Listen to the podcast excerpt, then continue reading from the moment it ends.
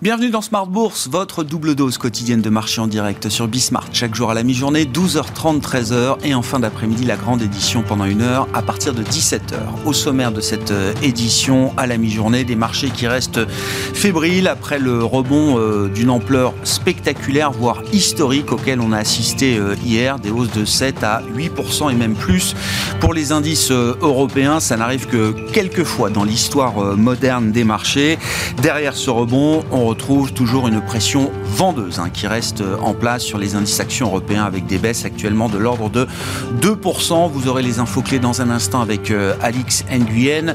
On en est au, 15e jour de guerre en Ukraine. Il faut noter sur le front euh, diplomatique que la conversation est montée d'un cran au niveau des ministres des Affaires étrangères russes et ukrainiens qui se retrouvaient ce matin en Turquie pour une première discussion. Il faut noter qu'il n'y a pas eu d'avancée significative à ce stade, que ce soit euh, sur l'idée d'un cessez-le-feu, euh, notamment la Russie continuant de demander une reddition de l'Ukraine. À ce stade, qui reste évidemment une ligne rouge pour euh, le gouvernement de Kiev actuellement, mais ce canal de conversation est ouvert et donnera sans doute lieu à euh, une poursuite des pourparlers dans les euh, prochains jours. Du côté de la réponse européenne, nous aurons sans doute des éléments euh, d'information importants dans les prochaines heures à l'issue de, cette semaine marquante, à nouveau avec une réunion de la Banque Centrale Européenne à suivre en, début d'après-midi, une Banque Centrale Européenne qui devrait être en mode flexibilité maximale, et puis une réponse dans le cadre budgétaire européen avec peut-être un projet de plan visant à, soutenir les dépenses des États sur euh, le plan de la sécurité, euh, de la défense et de l'approvisionnement énergétique. En tout cas, c'est un sujet qui fera partie des discussions euh, entre les chefs d'État et de gouvernement qui seront réunis pour un sommet informel à Versailles à partir d'aujourd'hui et jusqu'à demain.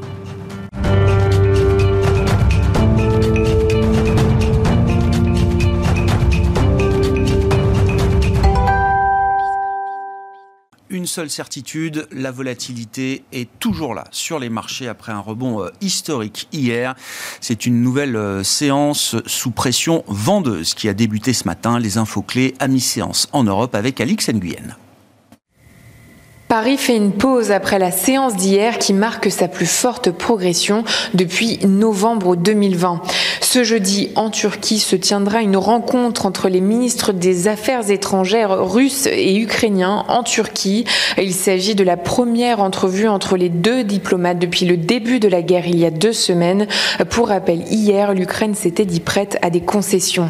Aujourd'hui, l'attention du marché portera aussi sur la décision monétaire de la BCE. Une certaine impatience se lie quant au fait de savoir comment la Banque centrale européenne entend préserver l'économie de la région de l'impact de la guerre en Ukraine. Et puis aujourd'hui, il y aura aussi le sommet européen de Versailles. Selon l'Elysée, les chefs d'État et de gouvernement débattront d'un plan européen de résilience et d'investissement en réaction à la crise en Ukraine.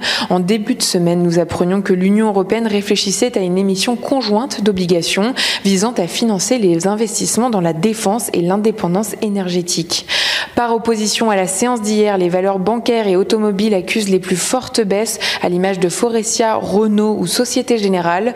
Total Energy avance légèrement dans le sillage du rebond des cours du pétrole après leur chute de 13% hier. Au niveau européen, le stock 600 du pétrole-gaz connaît la seule hausse sectorielle. Le baril de Brent reprend donc plus de 4%. Son plongeon d'hier s'explique par l'appel à l'OPEP+, de l'ambassadeur des Émirats arabes unis à Washington Washington afin qu'il accélère le relèvement de sa production. Le ministre émirati du pétrole a par la suite tempéré ce message, déclarant que son pays est engagé par les accords du cartel élargi. Cet après-midi, outre-Atlantique, le marché surveillera l'évolution des prix à la consommation en février. Tendance, mon ami, chaque jour à 12h30 et 17h avec Alix Nguyen dans Smart Bourse sur Bismart.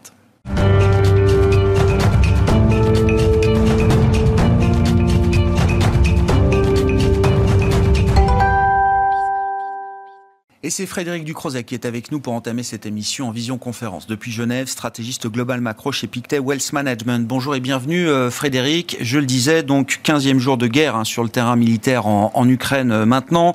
Le temps diplomatique suit son cours. On peut retenir quand même que le, le niveau de conversation a été relevé au, au niveau des ministres des Affaires euh, étrangères, russes et ukrainiens, quand bien même ces premières discussions en Turquie n'ont rien donné à ce stade.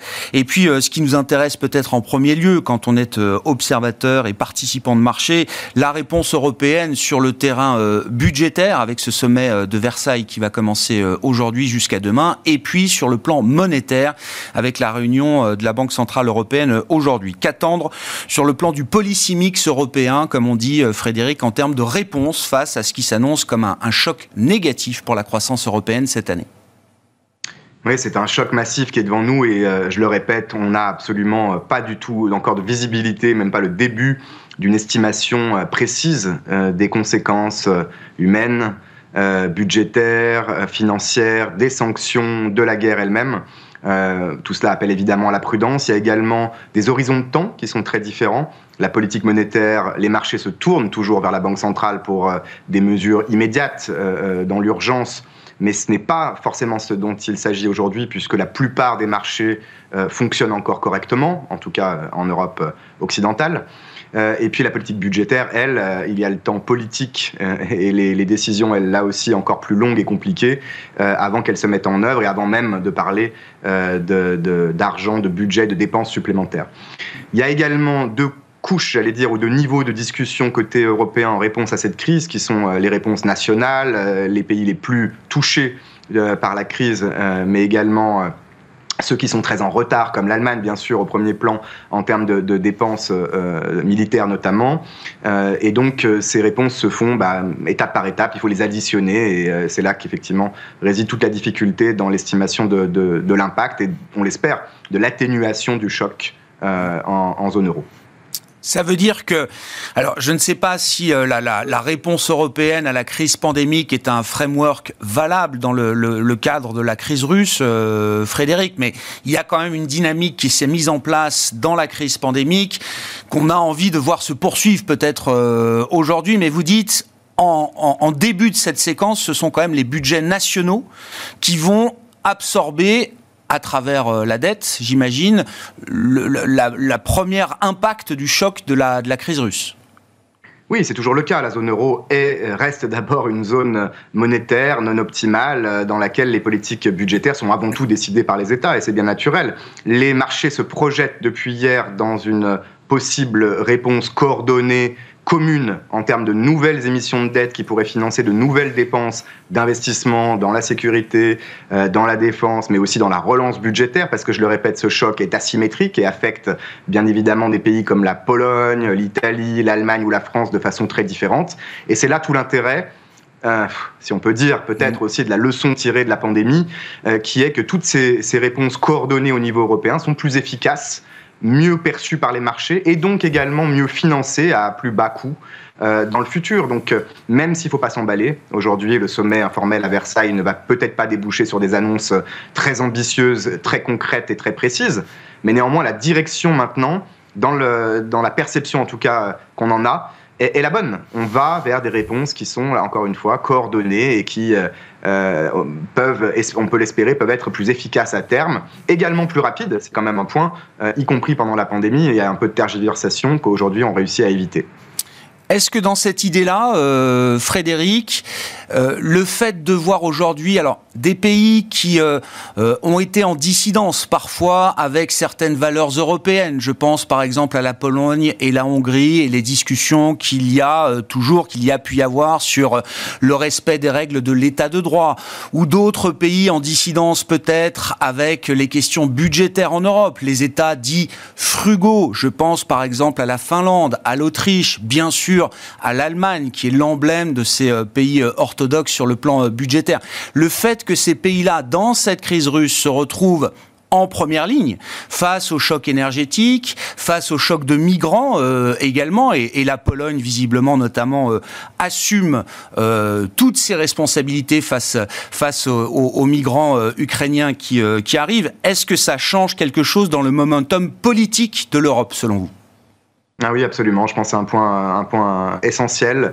Euh, on, va là aussi euh, avoir besoin de beaucoup de temps pour en mesurer toutes les conséquences. Il y a un cycle politique, hein, et c'est la démocratie qui fera que des gouvernements de M. Orban en Hongrie euh, ou ailleurs pourront potentiellement euh, être remplacés par des peut-être gouvernements plus pro-européens à l'avenir. C'est possible que la tentation populiste ne paye pas au plan électoral et paye encore moins, j'allais dire euh, pour euh, le bien de votre propre pays dans un contexte pareil, que des considérations de sécurité et sociales passent au premier plan, tout ça est normal.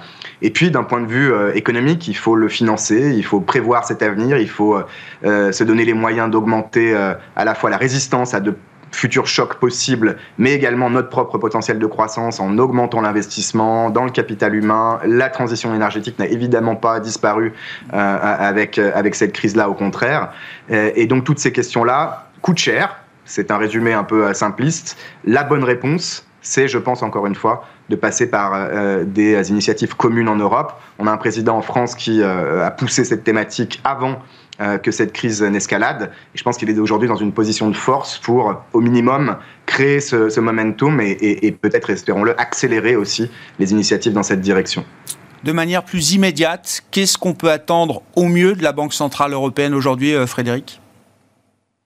Au mieux beaucoup de prudence euh, avec euh, tous ces mots qui vont euh, fleurir pendant la conférence de presse, flexibilité, optionnalité, mais néanmoins également peut-être une sonnette d'alarme un peu plus forte, plus récente que, en termes de risque sur l'inflation, puisque n'oublions pas que hmm. le point de départ avant la crise était déjà très inquiétant, euh, avec une inflation proche de 6% en zone euro et une inflation de noyau dur, hein, euh, en enlevant l'énergie et l'alimentaire proche de 3%. C'est quelque chose qui n'est pas tolérable pour la Banque Centrale Européenne. Qu'on soit un faucon ou une colombe, on peut s'inquiéter légitimement des risques d'effet de second tour, puisque ce choc va durer et, que même dans le cas le plus favorable qu'on vient d'évoquer d'une politique budgétaire qui prend le relais, eh bien la BCE doit être là en soutien également.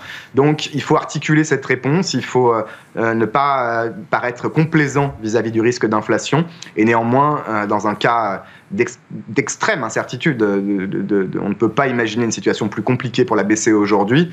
faire preuve de patience et de flexibilité pour mettre en place un calendrier de normalisation monétaire qui pourra d'ailleurs potentiellement être accéléré une fois, espérons-le, que le conflit sera sur le point d'être résolu. Hmm à suivre effectivement donc la conférence de presse à 14h30 en début d'après-midi de, Christine Lagarde à l'issue du Conseil des gouverneurs de la Banque centrale européenne.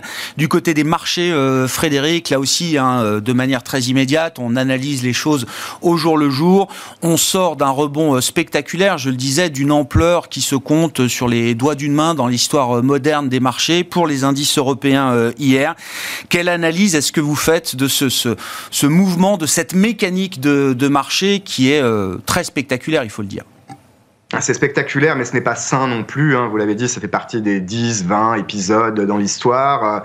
Grosso modo, la moitié euh, ont eu lieu dans des périodes de bull market et l'autre moitié dans des périodes de bear market. Donc on ne peut pas tirer de conclusion, et encore moins dans une dynamique de marché qui est basée sur des espoirs. Vous l'avez évoqué, sur un espoir de réponse de l'OPEC côté euh, matières premières et pétrole, sur un espoir de résolution. Aujourd'hui, euh, les, les, nouvelles sont un petit peu moins encourageantes, a priori, en Ukraine et avec la Russie. On, ne peut pas traiter, on ne peut pas prendre des décisions de moyen terme sur ce type d'espoir et de dynamique de marché encore fragile. Il faut simplement espérer qu'on euh, revienne à terme aux fondamentaux. Et cette crise aura beaucoup euh, affecté les valorisations, les fondamentaux de certaines entreprises. Et euh, on pourra effectivement y voir un petit peu plus clair. J'espère, encore une fois, que l'Europe peut revenir sur le devant de la scène en termes de performance économique également, puisque derrière ça, on parle d'emploi et d'investissement. Merci beaucoup Frédéric. Merci pour votre éclairage et votre euh, analyse au 15e jour de la guerre en Ukraine. Frédéric Ducrozet qui était avec nous en visioconférence, stratégiste global macro chez Pictet Wealth Management.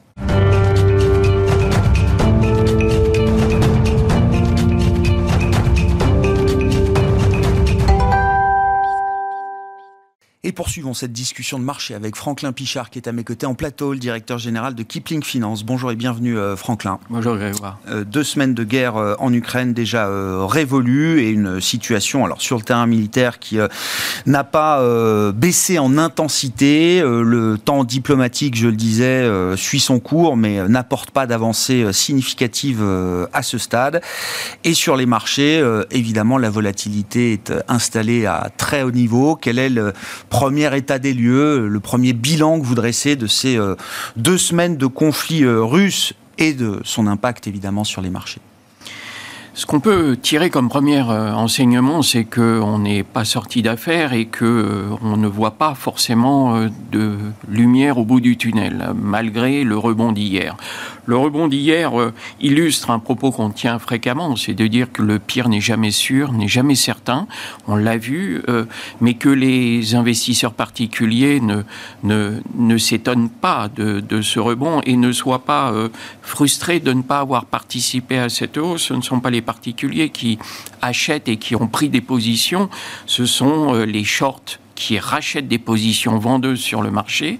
Et parallèlement à ça, il y a eu, euh, on l'a vu sur les volumes, des positions prises sur les ETF, sur les fameux certificats, pour jouer. Et on a vu cette journée, cette séance qui ne faisait qu'amplifier mmh. la hausse entre le début de la matinée et, la fin de l'après-midi.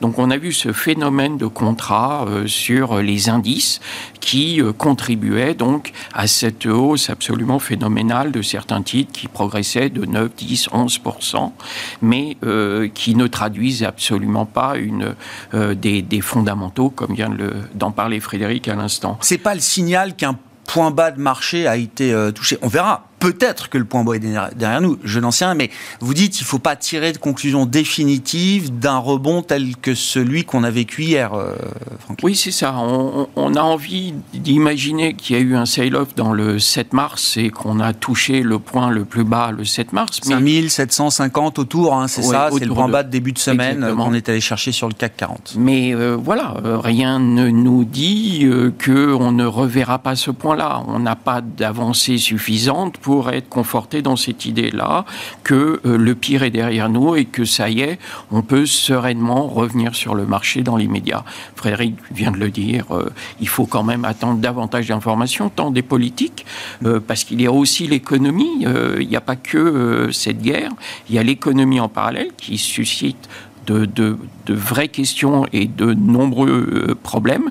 Donc on est dans un environnement avec un, carrefour de, faisceaux négatifs qui nécessite quand même beaucoup d'attention, même si je suis totalement convaincu que dès qu'on aura, oui. et on aura une solution Il y aura une guerre, crise évidemment, les marchés salueront la nouvelle. Mais la hausse de 7% d'hier, c'est celle qu'on a vue en novembre 2020 quand on a eu l'annonce du vaccin sur le Covid. Et puis, derrière, euh, ça a les conséquences qu'on connaît. Ça peut euh, ne pas durer. Ça avait un petit peu duré pour le vaccin. Aujourd'hui, ça ne dure pas pour euh, cet embryon de discussion et de main tendue du, président ukrainien. Mais comme vous venez de le dire au préalable, pour le moment, voilà, il y a des discussions. on en attendait. Ce sont des espoirs qui sont peut-être fragiles d'ailleurs. Ce sont des espoirs fragiles. On n'attendait pas grand-chose. Il ne s'est pas passé grand-chose. C'est un peu un non-événement, mais au moins. Euh, il y a un fil qui va peut-être euh, s'établir et se développer. On verra après. Quand on, regarde un peu plus finement peut-être la, cote et le marché, euh, Franklin, sur les 15 derniers jours, encore une fois, est-ce que tout a baissé? Est-ce qu'il y a quand même une forme de discrimination, de distinction entre des secteurs ou des valeurs qui sont euh, plus sous pression que d'autres, par exemple? Alors, il y a forcément des, secteurs qui ont été sous pression et sur lesquels on, évite de revenir. Ça a été les bancaires, ça a été euh, euh, l'automobile, des cycliques, euh, des sociétés très présentes en, Russie. Et puis finalement, quand on regarde un petit peu plus dans le détail, on s'aperçoit que vous avez deux catégories de, de, titres qui valent les cours du 23 février, c'est-à-dire de la veille du début de, de l'offensive. D'abord, des situations spéciales. Vous pouvez prendre Carrefour, qui valait autour de 18 euros le 23 février, qui vaut autour de 18 euros aujourd'hui. On est sur un titre qui continue de progresser de 10% depuis le début de l'année. On s'aperçoit qu'il y a derrière, dans les coulisses, euh, toujours du ramassage sur Carrefour. Et quand tout état de cause, même quand les investisseurs vendent des titres, eh bien Carrefour, ils attendent l'issue euh, d'une hypothétique ou probable ou possible opération sur, sur Carrefour et que par conséquent, ce titre-là n'est pas vendu, au contraire, continue d'être ramassé. Donc derrière la situation spéciale de Carrefour, oui, juste petit euh, rappel, il faut revenir, alors l'opération avortée du Canadien euh, Couchetard et puis ensuite les discussions euh, avec Auchan, etc qui ont, ont, convaincu certains investisseurs, en tout cas dans le marché aujourd'hui, qu'il allait peut-être se passer quelque chose sur Carrefour. Comme oui, c'est ça. Ce sont justement ces, discussions avec Auchan qui continuent d'alimenter.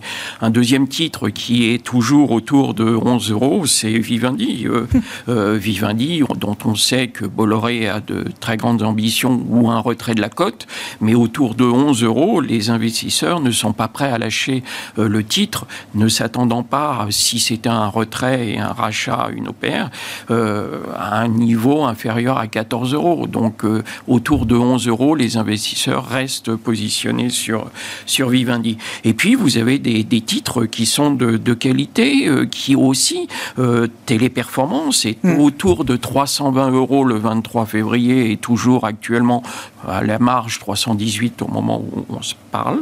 Et puis vous avez un titre comme Schneider. Et, et, pour finir sur Téléperformance, avec des objectifs qui restent ténus pour les, les analystes autour de 450 euros. Donc les investisseurs n'ont pas envie de se séparer de ce titre-là. Et puis Schneider, qui euh, a baissé de 17% depuis le début de l'année, qui a malgré tout toujours des objectifs à 180-200 euros chez les analystes de différentes maisons.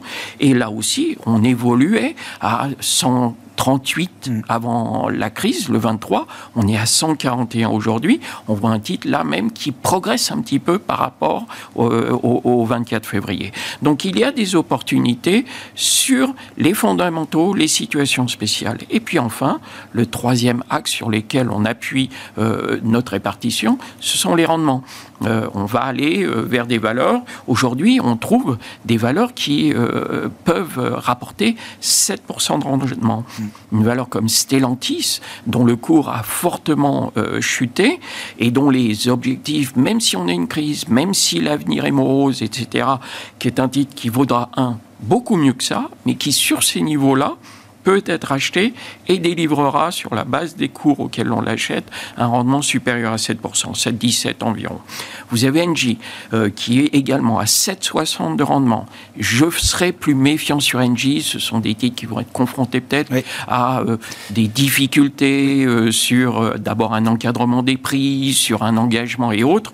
Donc là, 7,60 il faut le noter, mais c'est peut-être euh, du 7,60 un petit peu plus dangereux. BNP, 7%, mmh. vous avez EDF, là aussi, 7%, même constat. On a vu, euh, à mon avis, EDF n'a rien à faire en bourse, c'est une euh, valeur qui aujourd'hui devrait être retirée de la cote, et c'est pas impossible que d'ici la fin de l'année ou l'année prochaine, on, on, ne puisse pas tenir, c'est quand même une entreprise à qui l'actionnaire majoritaire demande de vendre à perte et à ses concurrents. Donc c'est du rendement. C'est vrai qu'il y a eu un rebond depuis euh, deux, trois séances sur, euh, sur EDF. Il y a du rendement, mais attention, il ne faut pas confondre rendement et puis moins-value. Et ce qu'on gagne d'un côté, il ne faut pas le perdre de l'autre. Puis vous avez AXA aussi, euh, plus de 6% de rendement, et Total Energy, 5,8%, mais Total Energy est là aussi ouais, ça fait partie de ces groupes un peu en première ligne, avec du pétrole, de ses engagements et de la pression politique euh, qu'on pouvait euh, déceler. Donc voilà. Euh, entre le rendement, les situations spéciales, des fondamentaux et, comme vous le, soulignez, ces titres qui ont très très bien résisté dans la baisse, et je n'en ai cité que 3 ou 4 là, dans ce cas, mais c'est là-dessus qu'il faut se focaliser, enfin que l'attention doit se focaliser selon vous. Hein, et puis, on ne le répétera jamais assez, quand on panique, il ne faut pas vendre plus de 50% de son portefeuille. C'est ce que vous disiez il y a 15 jours. Euh, ceux qui ont vendu leur portefeuille le 7 mars, et il y en a, euh, nous rappellent maintenant en disant... Euh, est-ce que je commence, après la hausse d'hier et du petit repli d'aujourd'hui, est-ce que je commence à reconstituer des lignes? On leur dit ce que je viens de vous dire. Je voulais qu'on dise un, mot du thème de, la défense et de, l'armement. Ça fait quand même une bonne dizaine d'années que je suis les, marchés. Euh, c'est un thème qui est toujours resté euh, discret. C'est-à-dire que je sais que les gérants euh, regardaient quand même ces valeurs-là parce que ce sont de belles valeurs, ce sont de grands groupes, il y a de la technologie, il y a de l'innovation, il y a de la R&D, euh, mais c'est jamais des valeurs ou des thèmes ou des secteurs que les gérants mettaient volontairement en avant dans les discussions, encore une fois, que j'ai pu organiser depuis euh, plus de dix ans sur le thème des marchés. Aujourd'hui, ça devient beaucoup beaucoup plus naturel, visiblement, pour des gérants de mettre en avant les positions qu'ils peuvent avoir sur des secteurs de la défense et de l'armement. Voilà. C'est, est-ce que c'est en train de devenir, alors non seulement un méga trend, mais euh, euh, une tendance qui dit son nom, euh, qu'on va mettre en avant désormais de manière presque marketing, hein, si on est là aussi sur le plan commercial, industriel. c'est une industrie, l'investissement et la gestion d'actifs. Oui, alors euh, ça va être compliqué. Vous le hein, voyez aussi quand même le changement, euh, Franklin. Oui, oui, non, mais, non, mais clairement.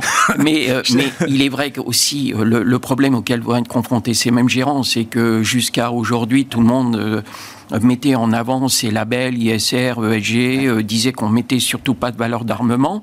Beaucoup de particuliers dans leur portefeuille refusent d'avoir des valeurs non éthiques dans l'armement. Certes, c'est vrai. Alors maintenant, est-ce qu'il faut en avoir quand on entend les engagements de dépenses qui vont peut-être être, euh, euh, annoncés euh, par le, sommet de, de Versailles? Mais euh, si vous regardez Thales, Thales progresse de 50% depuis le début de l'année. Si vous regardez Dassault Aviation, Dassault Aviation progresse de 35% depuis le début de l'année. Vous pouvez aller voir ailleurs en Europe, on est exactement confronté à cette même évolution très court-termiste des cours. Hein. Quand vous regardez Thales, depuis le début de la guerre, elle a pris 35% et elle prenait 50% depuis le début de l'année. Donc déjà, c'est un petit peu joué, même si en ce qui concerne Thales, on retrouve et on ne retrouve même pas encore tout à fait les niveaux d'il y a quelques années, mais tout ça pour dire qu'effectivement, euh, il y avait eu euh, une sorte de défiance sur ce type de valeur qui, malgré elle les résultats... Elle n'était pas investissable par tout le monde. Elle n'était pas investissable. C'est comme vous le disiez, fallait surtout pas aller sur ce genre de valeur. Et puis on voit que depuis le début de l'année, beaucoup ont changé d'avis, puisque euh, clairement, la hausse de 50% depuis le début de l'année a montré qu'effectivement, il fallait parfois faire preuve d'un opportunisme. Et quand on ne sait pas où on aura de la visibilité sur des investissements, quand on sait qu'on va avoir des centaines de millions qui vont se déverser dans le secteur, quand on cherche de la performance, on va peut-être être obligé, pour certains, d'aller sur ces valeurs-là. Bon, c'est un débat qui ne fait que commencer, hein, de savoir est-ce que c'est juste une mode euh, tactique, est-ce que c'est une tendance euh, plus long terme qui est en train de se mettre en place. Et effectivement, il faudra traiter la question de l'investissabilité euh, de, de, ces titres et de ce secteur de la défense et de l'armement pour des investisseurs qui cherchent tous plus ou moins à être des investisseurs dits responsables aujourd'hui grand sujet devant nous. Merci beaucoup euh, Franklin. Merci de, participer à cette émission. On vous retrouve euh, chaque euh, jeudi, enfin toutes les deux semaines, le jeudi à 12h30 dans, dans Smart Bourse pour cette discussion de marché. Franklin Pichard, directeur général de Kipling Finance, qui était avec nous donc aujourd'hui en plateau. On se retrouve à 17h en fin de journée pour une heure complète en direct sur Bismarck.